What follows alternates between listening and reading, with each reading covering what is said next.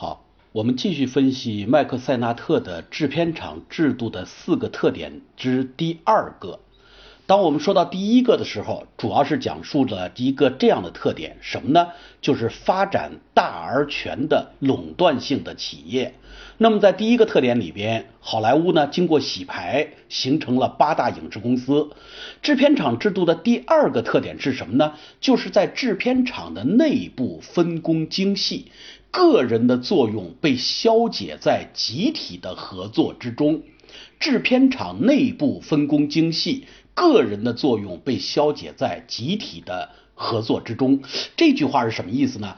就拿我们之前讲过的一个制片厂的编剧制度来讲，我们一直认为编剧编剧只是一个人的智力劳动，但是在美国的好莱坞的影视制片单位里边，或者叫制片厂里边，实际上一个剧本是由无数个编剧。来完成的。那么一部影片从编剧开始到拍摄完成，可以说呢是集中了许多人的智慧。因此你很难说这个片子是哪个导演的，或者说呢这个片子是哪个编剧的，或者说呢这个片子是哪个演员的，不可以，因为它是把个人的作用消解在了集体的合作之中，集中了许多人的智慧。还是拿这个编剧来举例子，那么。编剧部门呢，有的是干嘛的呢？首先提出一个意图，或者叫做创意。你比方说，我们中国有一个著名的演员赵丹，赵丹的儿子呢，在美国就学期间呢，哎，曾经在他们学校演过一出小话剧一样的一个小舞台剧。那么这个舞台剧它讲了一个什么故事呢？就是一个 home alone，一个小男孩。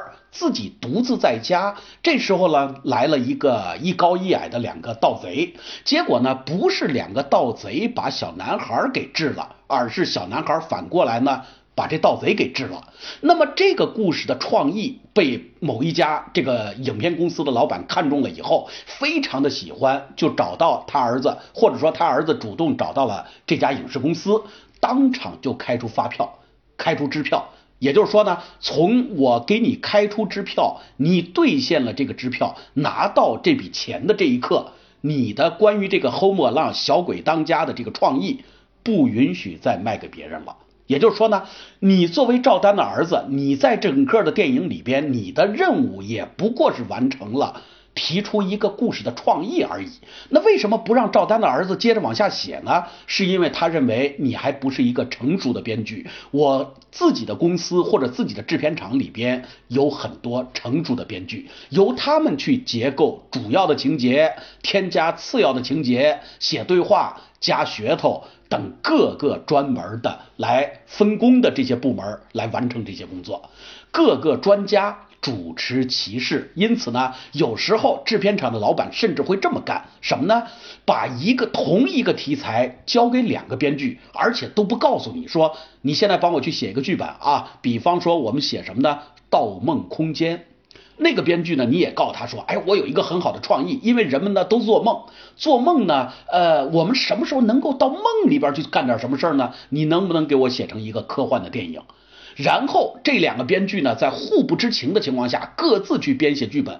完稿了以后一看，嗯，这两个剧本各有千秋，各有可以用的地方。那怎么办？又找来第三个编剧，哎，现在我给你那个两个故事啊，两个剧本，你呢去取长补短，然后再加入你自己的智慧，最后再给我交一稿过来。那么第三个交过来，如果这个剧本感觉很精彩了，也就罢了；如果不精彩，那甚至还有第四个、第五个，甚至第六个。总之呢，我们永远会把这个剧本改得越改越好。当然，在这个过程中，如果找了哪个编剧，那个编剧是个笨蛋，交出来的还不如人家前边的一稿、两稿、三稿，很有可能结果就是他被炒鱿鱼了。这就是制片厂制度里边的一个重要的特征，就是内部分工精细。个人的作用被消解在集体的合作之中。除了编剧这方面以外，我们说导演实际上也是一样的。导演部门呢，主要由这么几个人组成：主要导演和专门负责各种类型场面的助理导演。另外呢，还有场记。那么刚才我说的各种类型场面的这些助理导演，包括了什么场面呢？比方说，有的导演他整体的拍电影。驾驭能力很差，但是呢，他对某一种场面他特别的在行。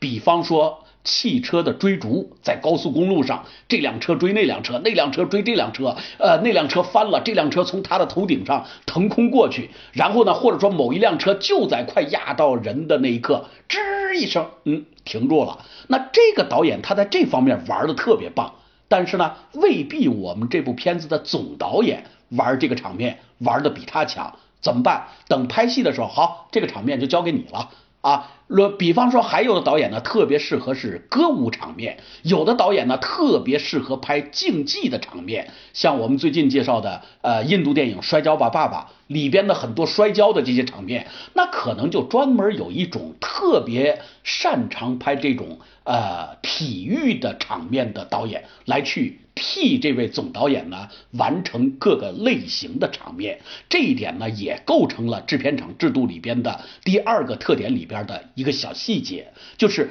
甚至你去看到的这个片子的导演不是一个人，而是若干个人。当然了，最后可能总结在一个人的统一指挥之下。下呃，其他的特殊技术要求的场面，呃，比方说我们知道的什么救火的场面呀，比方说我们知道的什么水下摄影的场面呀，啊，等等等等。总之呢，总会有一些导演他们在这方面非常擅长，但是你让他去拍别的场面，他可能就捉襟见肘了。那么交给这些对这个场面特别擅长的导演去做，这就是等于说发挥了他自己的强项，又是一次取长补短，形成了正式的。片子的拍摄的一个方案，那么从演员部门来讲也很有意思啊。演员部门呢，专门有什么？就是大家所熟悉的星探。这个星探也被称之为叫专门负责发掘人才的专家。这些人干什么呢？常年的巡行各地，发现某一个帅哥啊，像孙红雷那样的，或者发现某一个靓女，像李冰冰那样的啊，这时候怎么办？就干脆就找人家，你愿不愿意拍电影啊？啊，你愿不愿意到我们某个公司啊？可能人家马上骂骂了你一句，你你你你什么意思啊？你是不是骗我呀？但是当他把工作证件、合同亮出来以后，那没准我们一个明星就被这个星探。给发现了，所以说呢，很多演员实际上是被星探发现的，也有很多演员呢是在自己去电影厂去应聘演员的过程中被选中的。更绝的是茱莉亚·罗伯茨，大嘴茱莉亚·罗伯茨，她是陪着自己的一个朋友去干嘛呢？去电影厂。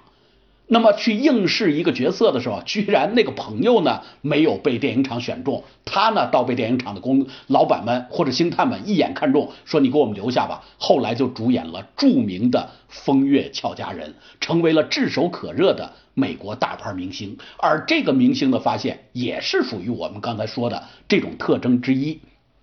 至于摄影、录音、道具、服装这等等这些部门也都分工精细，常年雇佣各种专家呢，各司其职。这就是我们说的，呃，制片厂制度的四个特点的第二个特点。我再说一遍，制片厂内部分工精细，个人的作用被消解在集体的合作之中。